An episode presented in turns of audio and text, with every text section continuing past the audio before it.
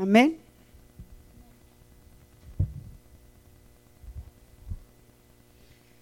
Mateo 25, 21. Oh, me dolió el estómago.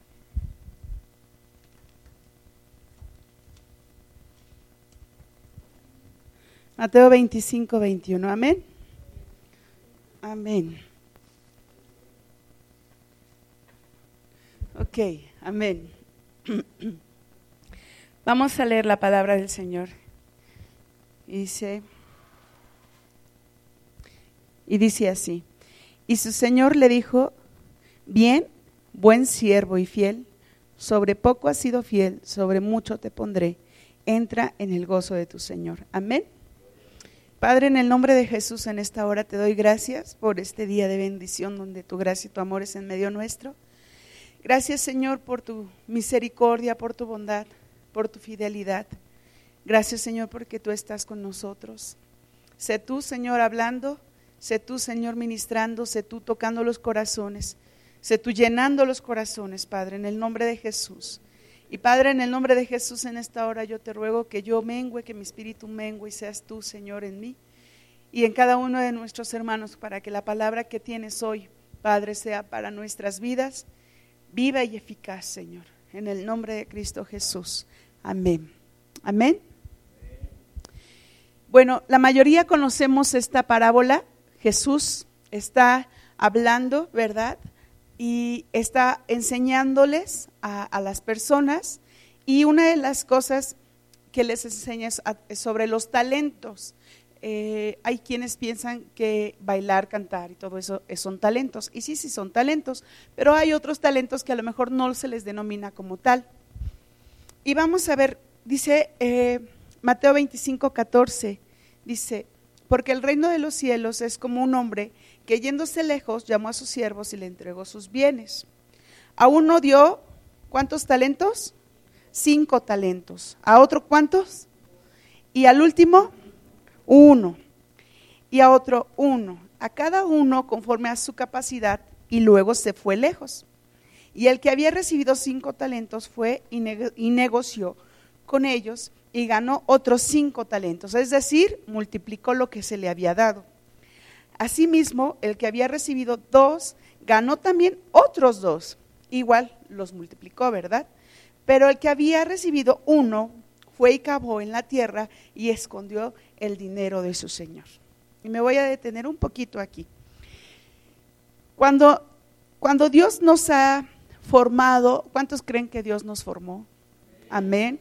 Dios nos formó en el vientre de nuestra madre y nos creó Aquellos que creen que nacimos del mono, pues si quieren creer que somos descendientes del mono, pues que sigan creyendo, ¿verdad? Yo creo que soy hija de Dios. Y todos los que somos hijos de Dios, entonces creemos que Dios nos formó en el vientre de nuestra madre, ¿verdad? Ok. Y Dios nos dio talentos, Dios nos dio dones. ¿Quién lo cree? Amén. Y esos dones nos los dio para que nosotros vengamos y los guardemos debajo de la cama. ¿Sí? No, ¿verdad? Dios nos dio esos dones y nos dio esos talentos para poder trabajar, para trabajar en la obra del mundo, para trabajar en el reino de los cielos, ¿verdad? Amén. Y cada uno de nosotros con esos talentos, con esas virtudes, con esos dones, pues vamos ejerciendo y vamos agrandando o vamos eh, eh, trabajando para que el reino de los cielos sea cada vez más grande. Amén. Ok, dice entonces que en el versículo 17, 18, eh, perdón, pero el que había recibido uno fue y cavó en la tierra y escondió el dinero de su señor.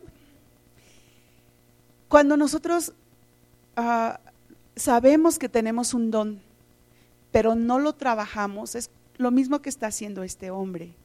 Está escondiendo ese don. Y lo que, lo que está haciendo es no multiplicar ese, ese don que Dios le dio, ese talento que Dios le dio.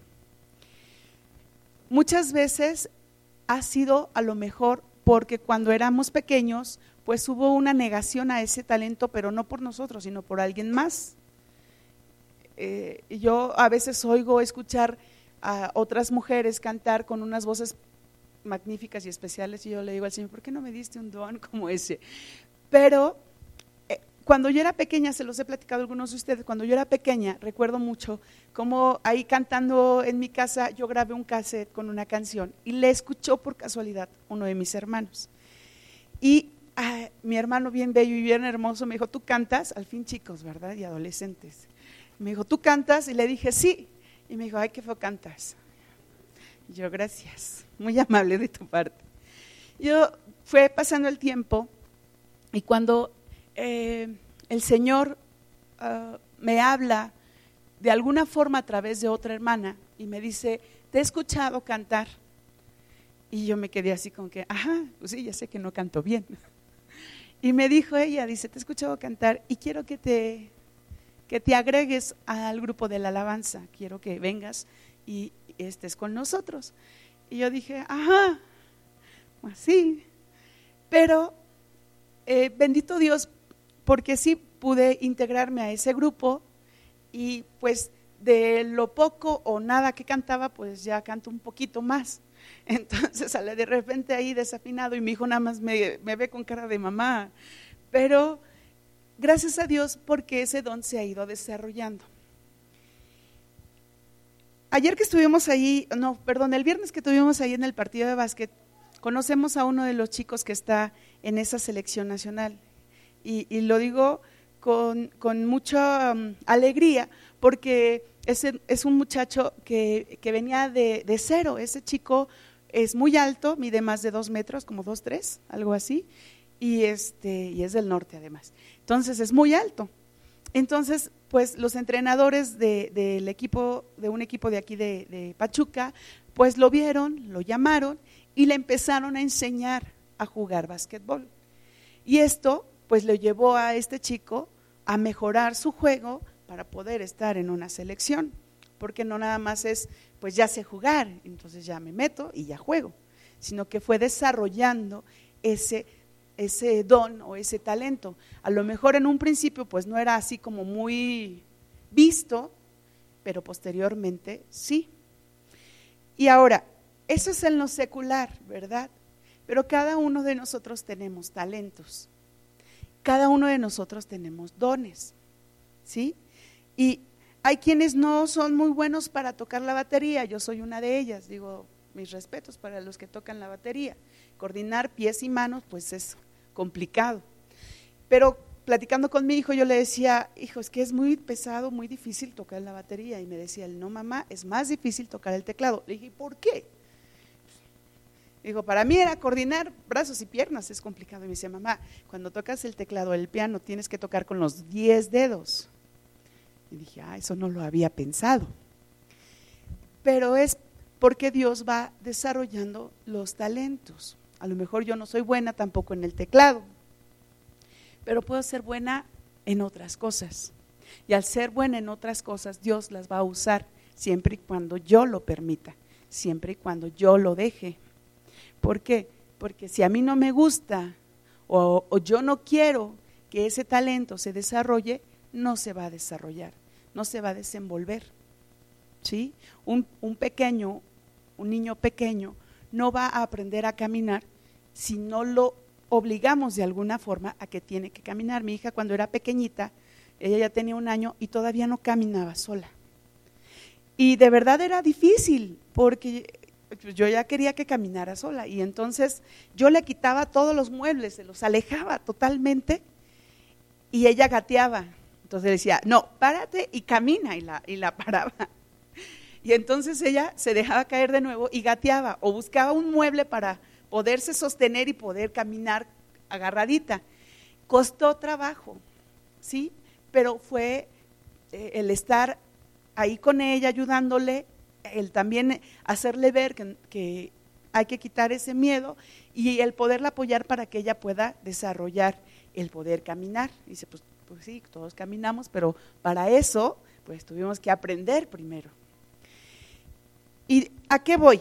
Bueno, ¿cuántos de ustedes tienen dones? ¿Ya habíamos dicho? ¿Cuántos de ustedes tienen dones? ¿Cuántos de ustedes tienen talentos? Gloria a Dios. ¿Por qué? Porque Dios nos creó de esa manera. pero muchas veces nos da temor y nos da miedo. ¿Qué fue lo que le pasó a este último hombre? Tuvo miedo y lo dice la palabra. Dice en el versículo 20, 19, después de mucho tiempo vino el Señor de aquellos siervos y arregló cuentas con ellos.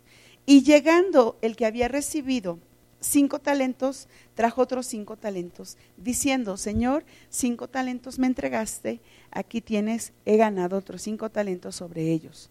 Y su Señor le dijo, bien, buen siervo y fiel, sobre poco has sido fiel, sobre mucho te pondré, entra en el gozo de tu Señor. Llegando también el que había recibido dos talentos, dijo, Señor, dos talentos me entregaste, aquí tienes, he ganado otros dos talentos sobre ellos. Su Señor le dijo, bien, buen siervo y fiel, sobre, poco has sido fiel, sobre mucho te pondré, entra en el gozo de tu Señor.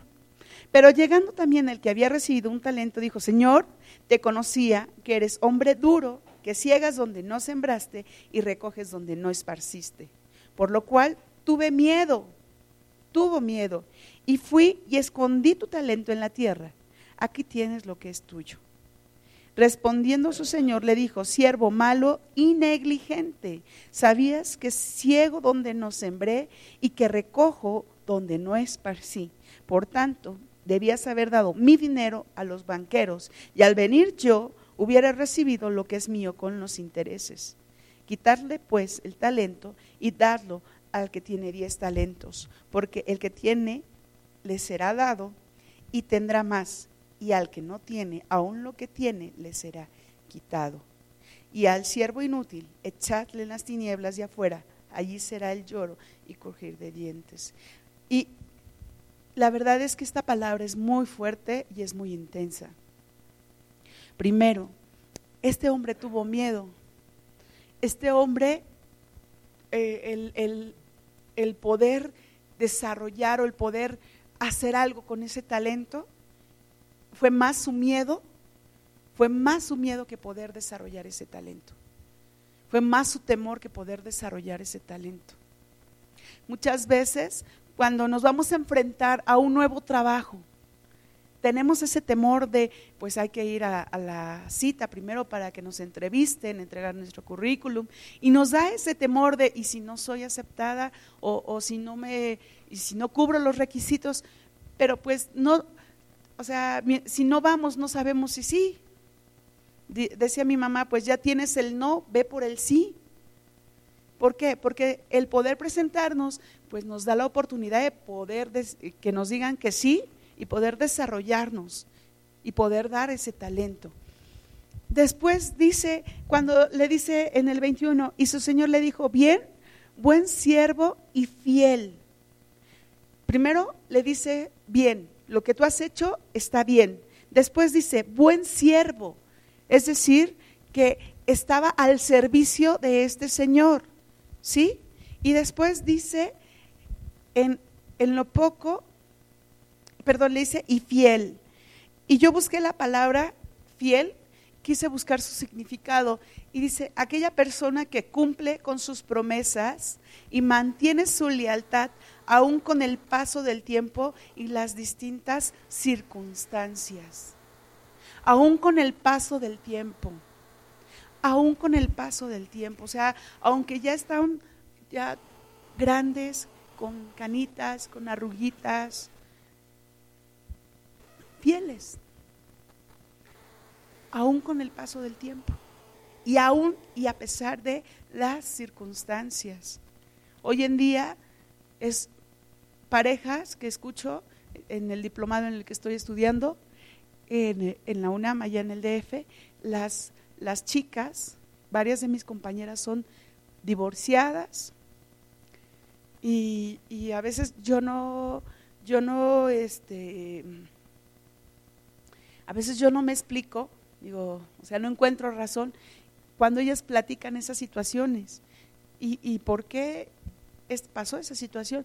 Pues porque quisimos, porque así se dio, porque sí. Realmente es así como más sencillo, pues. El que haga su vida, yo hago mi vida. Eh, un joven ahí en, bueno, ya ni tan joven, tiene, bueno, sí es joven porque tiene mi edad, pero ya no tan joven.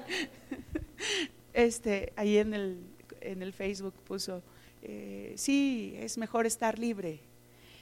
Y la palabra dice que es mejor estar dos, porque si uno cae, el otro lo puede levantar. Entonces es más fácil divorciarse hoy en día según las explicaciones del mundo, porque ya no hay esa fidelidad. Cuando compras un sonido estéreo y se oye, así le dicen fidelidad, pues es que se oye bien, se oye nítido, se oye perfecto. Y cuando vamos creciendo como pareja, pues que buscas que tu pareja sea fiel también, ¿no? No nada más es de aquí para allá, sino de, digo, de aquí para allá, sino de allá para acá, ¿no? Entonces que seamos fieles. Pero, ¿qué crees? Que Dios también busca esa fidelidad. Dios busca esa fidelidad. Dios, ¿podemos ser fieles y no leales? No, tenemos que ser fieles, porque esa fidelidad nos lleva también a esa lealtad. Y Dios busca esa fidelidad en nosotros. Dios busca que seamos fieles. ¿Cuántos de nosotros muchas veces en nuestro andar en Cristo no lo hemos sido? No lo hemos sido. Es, es bien fácil decir, ay, y de verdad, escucha a las chicas ahí en el diplomado y dicen, no, es hoy es sábado, nos vamos a ir de parranda. Y usan otra palabra, ¿verdad? Hoy es sábado. No, no, no, vamos acá afuera por unas chelas. Y no, hoy es sábado, vamos aquí. Y yo las escucho y me quedo pensando en qué están desperdiciando su vida. ¿En qué la están desperdiciando? Hay jóvenes que creen que van a ser jóvenes toda la vida. Yo, yo era una de esas.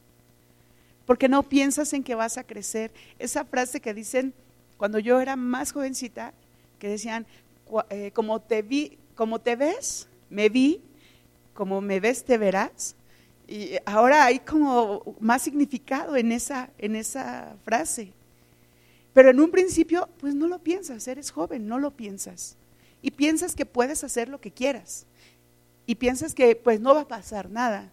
Ahora hace rato que mi esposo estaba dando el curso, hablaba de un joven compañero amigo de Gama que falleció la semana pasada. Y platicando con Gama yo le preguntaba, ¿y cómo falleció? él me dijo, es que estaba tomado, se cayó, se pegó en la nuca y parece ser que a la hora que caerse pasó un coche y parece ser que le lastimó los pies, también estaba en coma. Y entonces pues no aguantó el coma. Pero todo, o sea, una cosa llevó a otra y a otra y a otra. Ok, eres, eres joven. Y no porque eres joven no va a haber consecuencias. Y no porque eres joven no va a haber responsabilidades. Si eres joven, pues bueno, tengamos esa juventud en fidelidad hacia Dios. Y si somos ya de una edad más grande, pues también, no porque seamos de 80, 90, 60, años quiere decir que no vamos a ser fieles a Dios. Tenemos que ser fieles a Dios. Amén. Ese, esa juventud hoy en día que se está perdiendo. Es más fácil estar en el Facebook chateando y diciendo tontería y media que estar realmente buscando a Dios. Eso es para ancianos, eso, eso no es para mí. De verdad, Hoy en día nuestra juventud se está perdiendo. Decía también hace rato mi esposo, de las generaciones X, Y, Z. Hoy en día esta generación de verdad está más enfocada en las cosas del mundo. Es más fácil para ellos las cosas de la carne. Porque no han conocido a un Cristo que realmente les ama. Y para allá voy. Vamos a, a ir en nuestras Biblias a Génesis 28. Génesis 28, 15.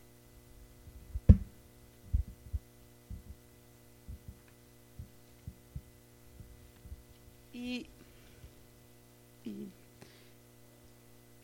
cuando no conocemos de Cristo, no podemos, no podemos ser fieles. Pero conociendo de Cristo, tenemos que ser fieles. Génesis 28, 15 dice la palabra del Señor así. He aquí, yo estoy contigo, te guardaré por donde quiera que fueres y volveré a traerte a esta tierra porque no te dejaré hasta que haya hecho lo que te he dicho. El Señor le está hablando a Jacob. El Señor le está diciendo lo que Él va a hacer. ¿Y sabes qué es lo peor? Que muchas veces no creemos en la palabra. No creemos en lo que Dios va a hacer en nuestras vidas. Pero Dios le está diciendo, Dios lo está hablando. ¿Cuántos de nosotros creemos en lo que Dios está diciendo y cuántos de creemos? Amén. Entonces, aquí podemos ver esa fidelidad que Dios tiene para, para su iglesia, para sus hijos. Dios es fiel. Vamos a ver Deuteronomio 7:9. Cuando, cuando el Señor,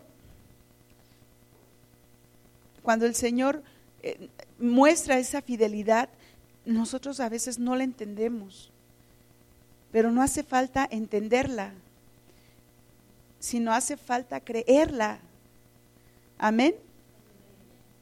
Dice la palabra del Señor así, Deuteronomio 7:9. Conoce pues que Jehová tu Dios es Dios, Dios fiel, que guarda el pacto y la misericordia, y a los que le aman y guardan sus mandamientos hasta mil generaciones. Lo está diciendo Él, Él es fiel. ¿Sí? ¿A quiénes? A los que guardan el pacto y la misericordia, a los que le aman. Él, es fiel, Él es misericordioso a los que guardan el pacto y a los que le aman. Pero es más fácil, sobre todo a los jovencitos hoy en día, dar el amor a un joven, a un hombre. Hoy en día, de verdad, eh, ahora que mi hijo está en la prepa y desde la secundaria, en la universidad igual, pues ves cada escena y cada cosa que a mí me duele y me da tristeza. Y estaban unos chicos en un lugar, no recuerdo si fue aquí, en una escuela aquí, en Pachuca o en el DF, y, la muchacha le preguntó al muchacho, este, ¿me amas? Y el muchacho la tomó de una forma muy incorrecta y le dijo, sí, sí te amo. Y de verdad yo tenía ganas de voltear y decirle, mira, si te ama, este hombre te respetaría. Como no te respeta, no te ama. ¿Por qué? Porque este hombre lo que desea es complacer su deseo carnal. No desea amarte, no desea respetarte. De verdad, tenía unas ganas inmensas. Hoy en día tantas jovencitas que es bien fácil, dicen, dan, dan todo por amor. Pero realmente cuando el hombre, yo me acuerdo mucho, cuando estaba en la prepa, los muchachos de, mi generación decían esto. La novia con la que tenían, eh, la novia seria, la respetaban porque con ella se iban a casar pero a la que no respetaba pues era la de, la de paso. En mi época así decían esos jóvenes, igual todos perdidos, ¿verdad? Pero decían, no, a esta, a esta chica, como, como es la mamá, va a ser la mamá de mis hijos, me voy a casar con ella, a ella la respeto. Y también esto es ilógico porque decían, pues ahí está, que no va a ser la mamá de mis hijos, pues ahí está, con esta sí me sobrepaso. Pero debemos de mostrarles a nuestros hijos y enseñarles, ¿sabes qué? El hombre que te respete, sobre todo a nuestras hijas, ese hombre realmente te va a amar. Pero el que no te respete, no. Y a nuestros hijos, respeta a las mujeres. Respeta a las mujeres. Aún en esto se muestra fidelidad a Dios. ¿Por qué razón? Porque cuando lastimamos a una persona, estamos lastimando también la creación de Dios. Estamos hiriendo a la creación de Dios. Y cuando son hijas de Dios, pues con mayor razón. Cuando son hijos de Dios, con mayor razón. Dice el Salmo 117, 2. Salmo 117, 2.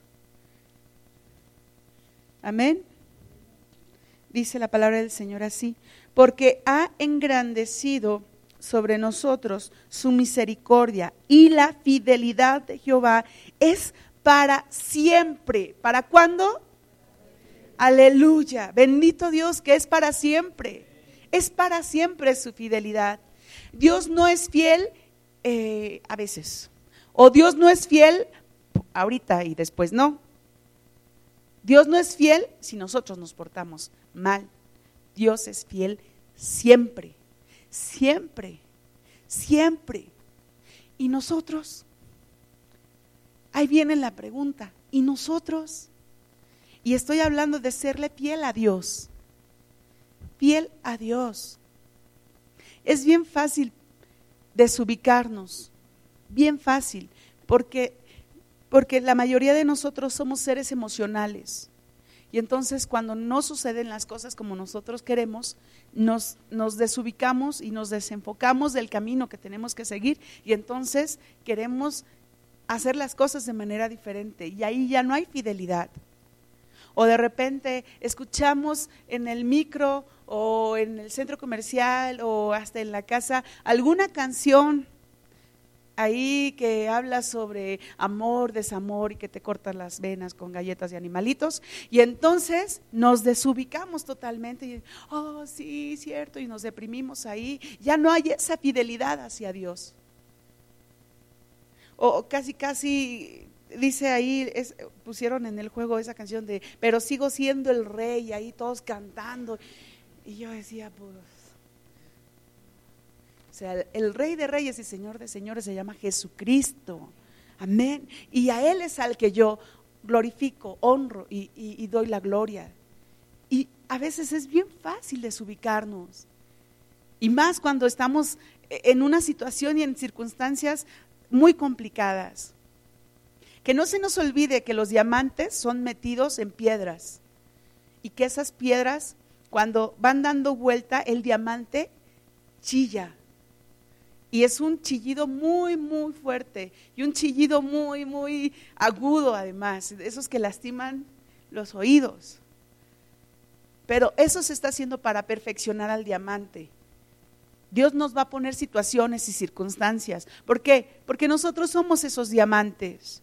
Dios desea que esos diamantes sean fieles, pero también que esos diamantes brillen. Y eso no se va a hacer nada más. Así a la y se va. Dios no es a la y se va, Dios es perfecto. Y en esa perfección quiere que nosotros vayamos, que nosotros crezcamos. Vamos a Génesis 14. Y esta historia a mí me gusta mucho porque es, es una enseñanza muy hermosa. Antes de, de leerla, déjame platicártela un momento llegó un niño de la escuela dominical con su mamá y le dijo, mamá, ¿qué crees? Y dijo su mamá, dime hijo, ¿de qué te hablaron hoy en la iglesia? dice, ay mamá, me hablaron de Moisés. ¿A poco, mijo? Sí, mamá. Y mira, mamá, la maestra nos estuvo diciendo que iba eh, el pueblo de Dios, iba caminando. Y entonces que atrás de ellos venía el faraón con todo su ejército. Y entonces, mamá, venía el ejército del faraón con unos tanques y venía también ahí con sus armas y, bien armados, mamá. Y entonces el ejército de Dios también volteó y dijo, Ah, sí, y entonces llegaron unos helicópteros y subieron a toda la gente y pudieron pasar el Mar Rojo. Y su mamá se le quedó viendo y le dijo, hijo, no, es historia, no, no, no es así. Mamá, si tú no me crees con lo que te estoy diciendo, no me vas a creer con lo que realmente dice la Biblia. ¿Qué es más fácil creer? ¿Algo así? O escuchar y escuchar esto y, y creer esto. Dice Génesis 14, no, perdón, no es 14.1. Ahorita les digo Génesis. Voy, voy, voy. Amén. Amén, ya la encontré. Dice en Génesis. Mm, mm, mm. se me perdió, dije, yo no sé por qué anoté 14.1.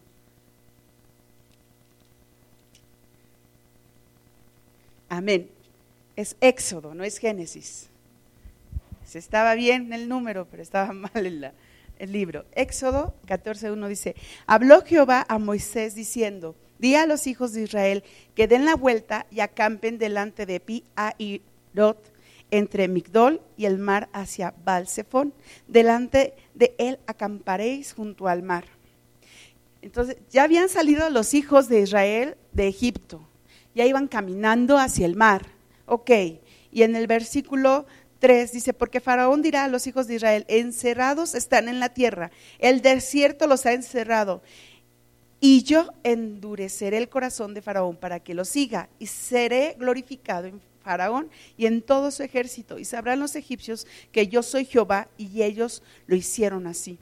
Y fue dado aviso al rey de Egipto que el pueblo huía, y el corazón de Faraón y de sus siervos se volvió contra el pueblo, y dijeron, ¿Cómo hemos hecho esto de haber dejado ir a Israel para que no nos sirva? Y unció su carro y tomó consigo su pueblo y tomó 600 carros escogidos y todos los carros de Egipto y los capitanes sobre ellos. Y endurecido y endureció Jehová el corazón de Faraón, rey de Egipto, y él siguió a los hijos de Israel, pero los hijos de Israel habían salido con mano poderosa, con mano poderosa Siguiendo los pueblos egipcios con toda la caballería y carros de Faraón, su gente de a caballo y todo su ejército, los alcanzaron acampados junto al mar, al lado de Pi Jairot, delante de Balsefón. Y cuando Faraón se hubo acercado, los hijos de Israel alzaron sus ojos y he aquí que los egipcios venían tras ellos, por lo que los hijos de Israel temieron en gran manera y clamaron a Jehová. Y empezaron a decir entonces que no era mejor quedarse en Israel que morir aquí en el desierto. Digo, en Egipto, perdón. Era mejor quedarse en Egipto que morir aquí en el desierto. Y empezaron entonces a decir que por qué los había sacado. Mas Moisés dice en el 13, y Moisés dijo al pueblo, no temáis, estad firmes y ved la salvación que Jehová hará hoy con vosotros, porque los egipcios que hoy habéis visto, nunca más para siempre los veréis. ¿Qué situación hemos vivido, así por difícil que sea, que dices, estoy entre el mar y el desierto y ahí viene el faraón con toda su gente y me va a atacar? Yo creo que muchos de nosotros hemos presentado esas situaciones. Donde estás, está el mar y sabes que si te metes al mar y caminas tantito, pues te vas a ahogar porque pues el mar es hondo. Y que si te quedas en ese lugar y volteas y ves cómo vienen todo el faraón con toda su gente, pues, te van a aniquilar. Yo creo que muchas veces nos hemos presentado en situaciones así. Muchas veces. Pero la palabra del Señor es fiel y Dios es fiel.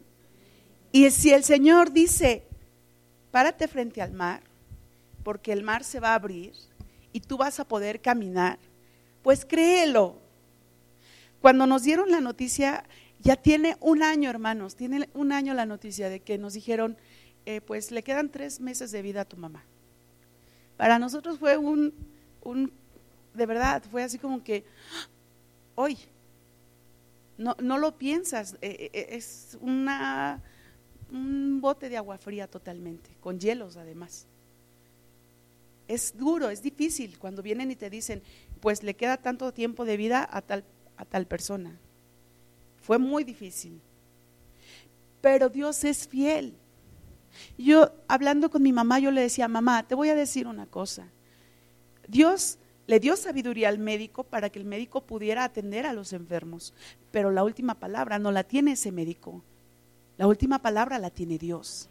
Él ha decretado en tu vida. Confiesa esos decretos, esas promesas en tu vida para que se hagan en tu vida. Bendito Dios, tiene un año y no sé cuántas semanas. Pero dice uno, Dios es fiel. Dios es leal, Dios es fiel. Situaciones embarazosas donde hemos estado, donde dices, no sé ni cómo voy a salir de esto. Dios es fiel. Pero sabes que también Dios quiere que aprendamos. Dios quiere que tengamos ese corazón sensible hacia Él. Si nosotros hacemos las cosas por nuestras propias fuerzas, no reconocemos a Dios y a su grandeza. Si nosotros hacemos las cosas porque, ah, soy bien bueno, no reconocemos a Dios y a sus grandezas. No reconocemos su fidelidad. Platicando con el hermano John Pendleton cuando vino, estábamos eh, con él platicando y, él nos estaba diciendo que uno de sus amigos le, le, le habló y le dijo que por qué el diluvio para matar a todos, que era más fácil, pues matarlos. O sea, siendo Dios, pues a lo mejor pudo haber usado otro método, una pistola o no sé, algo, y que los pudo haber matado y ya. Y entonces dice el hermano John que eh, él se puso a meditar sobre eso, se puso a pensar sobre eso, y entonces el Señor le habló y le dijo, si eso hubiera pasado, entonces no hubiera testigos, no, no se habría quedado testimonio de lo que sucedió hay testimonio de lo que sucedió. Nos decía cómo está en, las grandes este, montañas, cómo están los peces ahí, bueno, no son los peces, los, los fósiles, el coral. O sea, exacto, o sea, hay testimonio de lo que sucedió. ¿Por qué? Porque si hubieran matado con un balazo a todos, pues hubieran venido los animales y se los hubieran comido y ya no habría testimonio de lo que sucedió.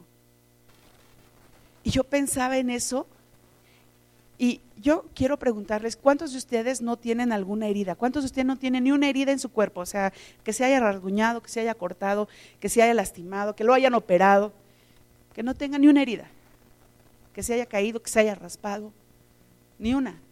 Tenemos heridas, ¿verdad? Y esas heridas son testimonio de lo que, de lo que hemos vivido, de lo que hemos pasado. Yo tengo una aquí, me operaron mi codo y no porque sea coda. Me operaron mi codo porque se me rompió. Tuvieron que quitar un pedacito de hueso y pues aquí está la cicatriz. Pero si no hubiera esas cicatrices, nosotros a lo mejor olvidamos lo que vivimos. En nuestro corazón hay cicatrices también. Algunas están nada más ahí como parchadas, pero por dentro todavía tienen cosas y hay que sanarlas. Y el único que puede hacer eso es Dios. Y ahí su fidelidad. Y al hacerlo, pues Dios va a restaurar nuestro corazón en esa fidelidad. Y esas heridas, el día de mañana, cuando la gente las vea, tú vas a poder hablar de lo que viviste, de lo que la situación en la que estuviste, pero vas a decir, pero esta herida es sana porque no corre pus sobre ella, porque no está carcomiéndose la carne, porque no me dio cangrena. Ahora llévalo al plano espiritual. Esa, esa herida es sana porque, porque puedo hablar sobre lo que viví, sobre lo que me pasó, pero está sana por dentro. Y te la estoy platicando para que tú no cometas el mismo error para que tú puedas ver lo que yo viví y pueda, pueda ser diferente tu vida. Yo platicaba con una jovencita hace ocho días y yo le estaba diciendo lo que yo había vivido. De verdad, cuando eres joven, joven cometes tantos errores. Si estando en Cristo los cometemos, no estando en Cristo, tantito peor. Y cometí muchos errores. Y yo le decía a ella, al no estar en Cristo, desafortunadamente te equivocas tantas veces. Le digo, ahora que tú estás en Cristo y que estás joven, pues aprovecha esa oportunidad que tienes de ser bendecida, de, esa, de, de ese rescate que ha hecho el Señor en tu vida y ser bendecida. La fidelidad de Dios es para siempre, lo dice su palabra. Y regresando a, Egipto y regresando con Moisés y regresando en todo esto, sabemos que el, ya se acercaban los egipcios y dice el versículo 26, y Jehová dijo a Moisés, extiende tu mano sobre el mar para que las aguas vuelvan sobre los egipcios, sobre sus carros y sobre su caballería. Entonces Moisés extendió su mano sobre el mar y cuando amanecía el mar se volvió con toda su fuerza y los egipcios al huir se encontraban con el mar y Jehová derribó a los egipcios en medio del mar. Y volvieron las aguas y cubrieron los carros y la caballería y todo el ejército de Faraón que había entrado tras ellos en el mar, no quedó de ellos ni uno. Y los hijos de Israel fueron por en medio del mar en seco, teniendo las aguas por muro a su derecha y a su izquierda. Así salvó Jehová aquel día a Israel de mano de los egipcios, e Israel vio a los egipcios muertos a la orilla del mar. ¿Sabes que estas palabras me han conmovido tanto? Y yo espero que lo hagan en ti. Porque muchas veces vas en medio del problema. Pero eso no quiere decir que se hayan abierto las aguas para que puedas pasar. El Señor permitió que ellos no se mojaran, ninguna de sus ropas fue mojada. En medio del mar dice que había un muro de un lado y un muro del otro lado. Dices, wow. Han querido hacer algo similar el hombre con esos, este, no sé cómo se llaman, museos donde vas caminando y vas viendo a los pececitos y todo eso. Acuarios, gracias, era para ver si estaban despiertos. Acuarios. Y ves ahí cómo están los, los animalitos y todo. Yo de verdad me imagino, digo, bueno, pues es que tuvieron que caminar en la tierra para empezar, ahí en la arena. No pudieron haber caminado este, de otra forma. Entonces, pues caminaron y voltear a un lado y pues en medio del mar está hondo y entonces mirar de este lado el muro y ver, oh cielos, no es una pared de, no, no, no, de estas, de ladrillo. No es una pared de esta, es una, es una pared de mar. Y exactamente, tampoco es de acrílico, porque, pues porque eh, estaba ahí y se podía escuchar. Yo creo que podían escuchar todo el ruido que hacía. Y del otro lado igual. Y la gente pasó y se maravilló. Hoy en día se ha descubierto precisamente esos restos de un ejército de, Egipto, de egipcio, perdón, de Egipto. y ese, dice mi esposo, es que hablas bien chispas. Este, y, va, y va caminando la gente en medio y dicen que encontraron también eh, esas, este, pues como no huellas exactamente de pies, porque igual la arena se va moviendo, pero que sí hay evidencia de que hubo gente caminando en medio del mar. Y todo el ejército que encontraron. Yo digo, wow. Era más fácil creer que venía el helicóptero y rescataba a los israelitas, se los llevaba, y entonces el faraón con sus tanques venía. Entonces, ¿es increíble? Sí. Sí, es increíble, porque a lo mejor no vemos esos milagros así de, ¡ah! Pero ¿sabes qué? Yo no, yo no, ah, yo no traigo un espejo grande ahorita, sino ahorita traigo el del baño. Pero sí quisiera que tú te observaras a ti y que te miraras tú. Y al mirarte puedas decir, Dios, Dios es fiel. Aquí estoy. Dios es fiel. Reconocer su fidelidad. Cuando sales y oras a Dios y le dices, Señor, que pueda regresar a casa en paz y en bendición, y regresas, Dios es fiel.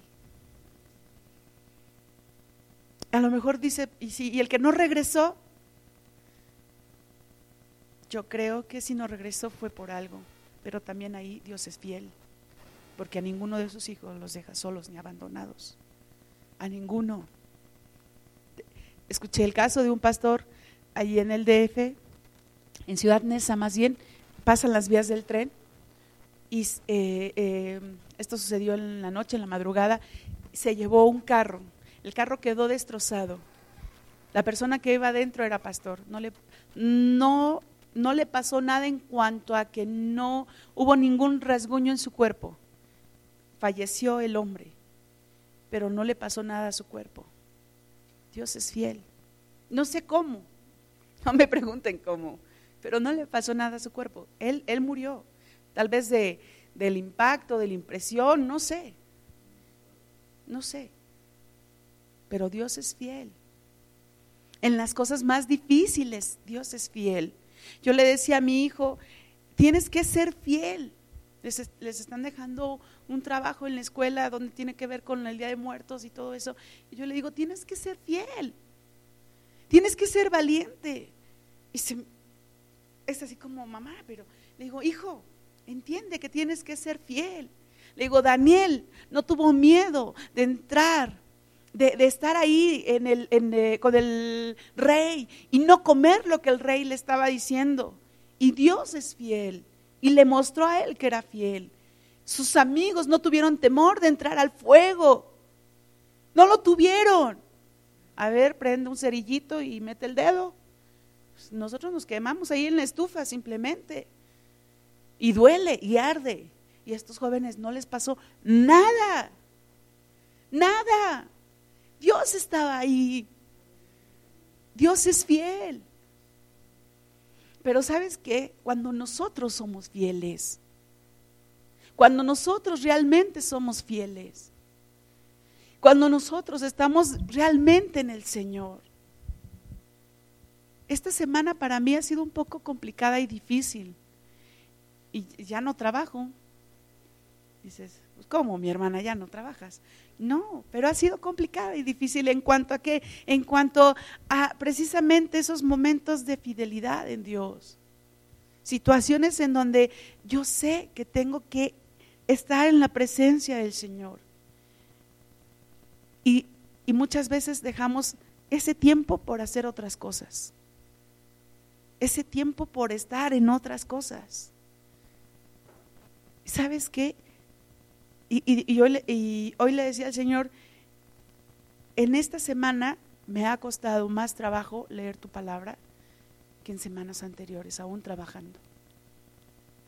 De verdad. ¿Y por qué razón?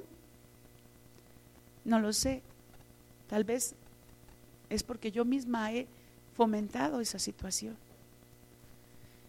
Pero si Dios es fiel, Dios me lo mostró. Dios me lo ha mostrado. Todas las veces que se va mi esposo a la sierra, le pido al Señor que lo regrese con bien. Que regresen en paz, que regresen en bendición. Me estaba platicando y comentando hace, hace rato que hubo mucha neblina. Y llegaron. Y llegaron con bien, gracias a Dios. Dios es fiel. Dios es fiel. Y, no se va a cansar de repetir los cielos y la tierra de que Dios es fiel. Dios es amor. Dios nos lo muestra. Dios es fiel. Nosotros seamos fieles con Él. Seamos fieles con Él. No, no dudemos de esa fidelidad.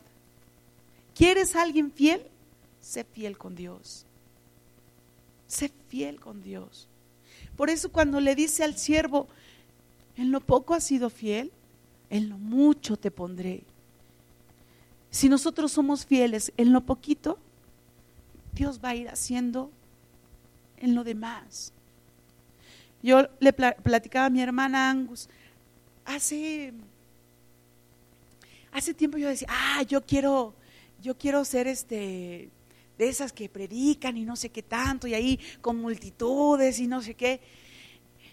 Pues sí, pero si yo no me ocupo de lo poco, pues no me van a poner en lo mucho. Porque Dios ve también mi corazón.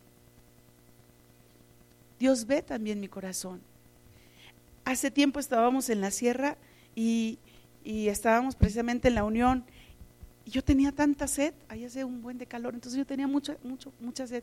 Y fui a la tiendita y compré unos, unas un, como congeladas, está agua con hielo, pues o más bien agua hecha hielo. Y, este, y ya le compré a mis hijos y, cuando la persona que me atendió me dijo, sí, hermana Sandy, yo dije, me conoce. Y alcé la cabeza y dije, ay Dios, yo no lo conozco, no sé ni quién era. Pero él sí me conoce. Qué vergüenza hubiera sido que pues yo hubiera avergonzado el nombre del Señor al ser, no sé, al portarme mal con esa persona, no sé. Aún en esos detalles tenemos que ser fieles. Cuando vamos en el carro, la mayoría de los hombres manejan y ya se metió uno y ahí están, ahora eh, de verdad el claxon lastima los oídos. pues si se metió, pues pásale, mi hijo, tienes más prisa que yo, pásale. Que sí, adelante. Preferible mostrar a un Cristo que es respetuoso, avergonzar a Cristo. Aún en eso Dios es fiel. Aún en eso Dios es fiel. En, la calle, eh, eh, mi hijo le da mucha risa porque cuando pido disculpas digo, perdón, perdón, perdón, perdón. Digo tres perdón, perdón, perdón, perdón, perdón. Y no sé por qué digo eso, pero siempre lo digo. Y ahora eh, que no puedo hacer yo mucho, tengo que hacer un, deporte, pero no puedo hacer un deporte donde mis pies estén pisando porque me lastimo más de lo que ya estoy lastimada.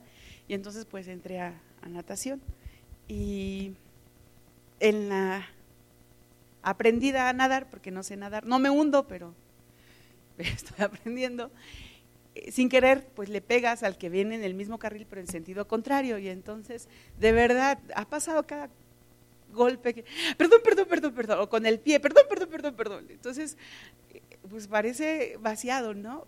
Pero, pues, qué mal me iba a ver yo pegándole y ahí nos vemos, ¿no?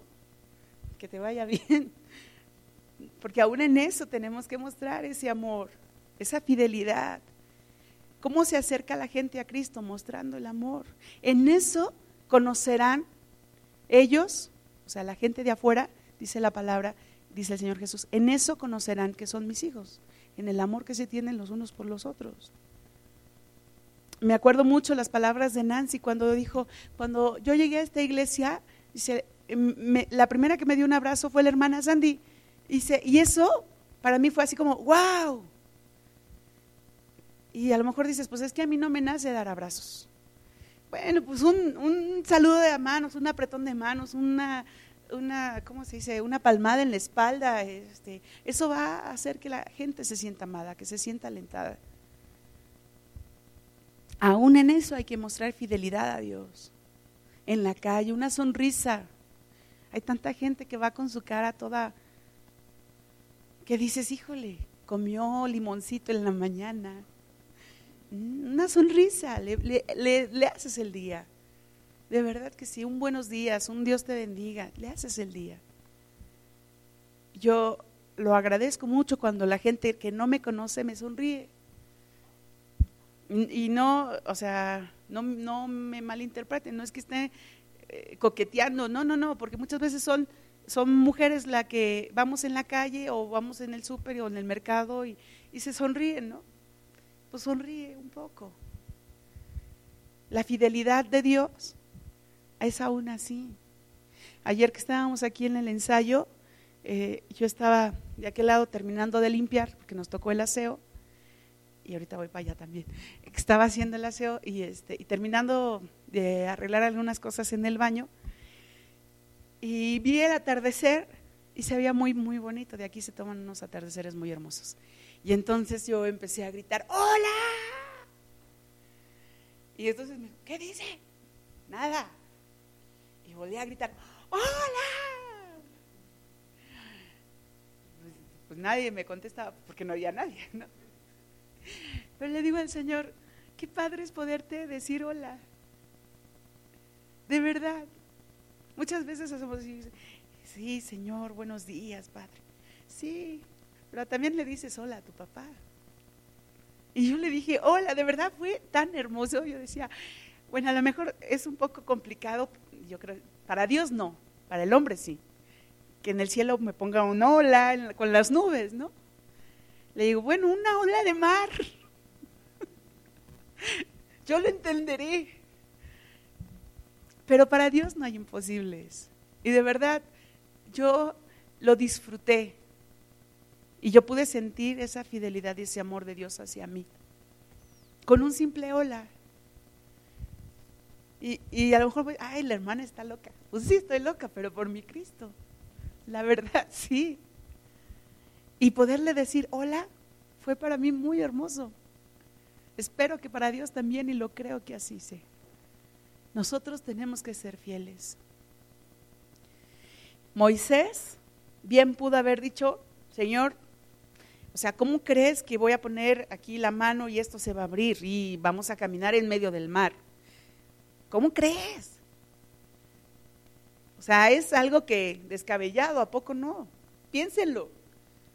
Es descabellado. Pero Dios mostró su fidelidad, no dejó a su pueblo, así como no nos va a dejar a ninguno de nosotros, a ninguno. ¿Por qué? Porque Él es fiel, porque Él es verdadero, porque Él es realmente el único que ha podido crear este universo, hacerlo para glorificar su nombre. Y esa fidelidad es para siempre, dice su palabra, es para siempre.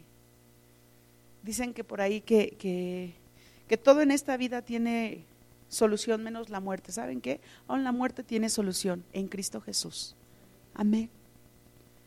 Aún en Cristo Jesús. ¿Por qué? Porque Él es fiel. Él es fiel. Amén. ¿Cuántos desean ser fieles al Señor? Amén. ¿Cuántos están dispuestos a ser fieles al Señor? Yo quiero invitarte, primeramente, yo sé que hay aquí personas que ya aceptaron al Señor Jesús, pero también sé que hay personas que lo aceptaron a lo mejor nada más eh, como por, por primera vez, o sea, como que no, no teniendo realmente en cuenta lo que es es esa, esa aceptación del Señor Jesús en su corazón. Yo quisiera en este día, en esa misma reflexión y en esa misma fidelidad que Dios nos da, pedirles a quién le gustaría recibir al Señor Jesús en su corazón. Y si levantan su mano. Amén. Y yo quiero pedirles que se pongan de pie para poder orar por ustedes.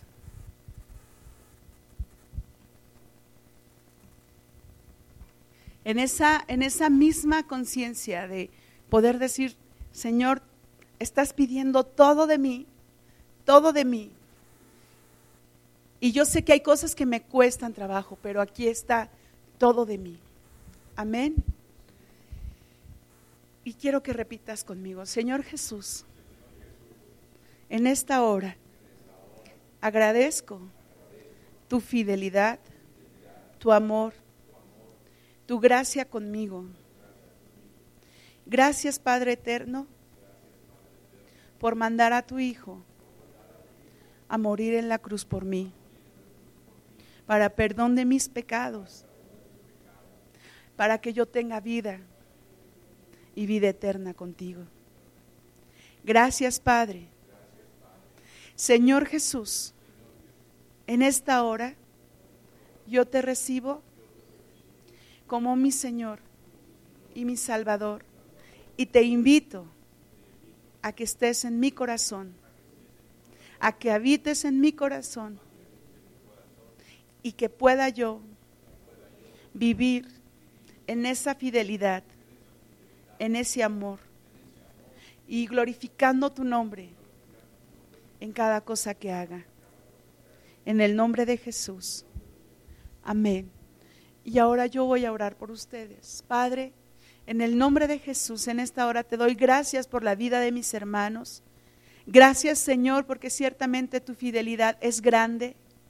Gracias Señor, porque tú estás mostrando tu amor y tu misericordia para con nosotros. Gracias Señor, porque nuestras vidas ya no dependen más de nosotros, sino dependen de ti. Gracias Señor, porque en ese amor y en esa fidelidad podemos caminar hoy en día, Padre. Bendigo sus vidas, bendigo sus corazones, bendigo, Señor, a cada uno de ellos, a sus hogares, a sus familias, Padre, declarando tu espíritu sobre ellos, porque una obra hermosa haces, Señor, en cada uno de nosotros, Padre.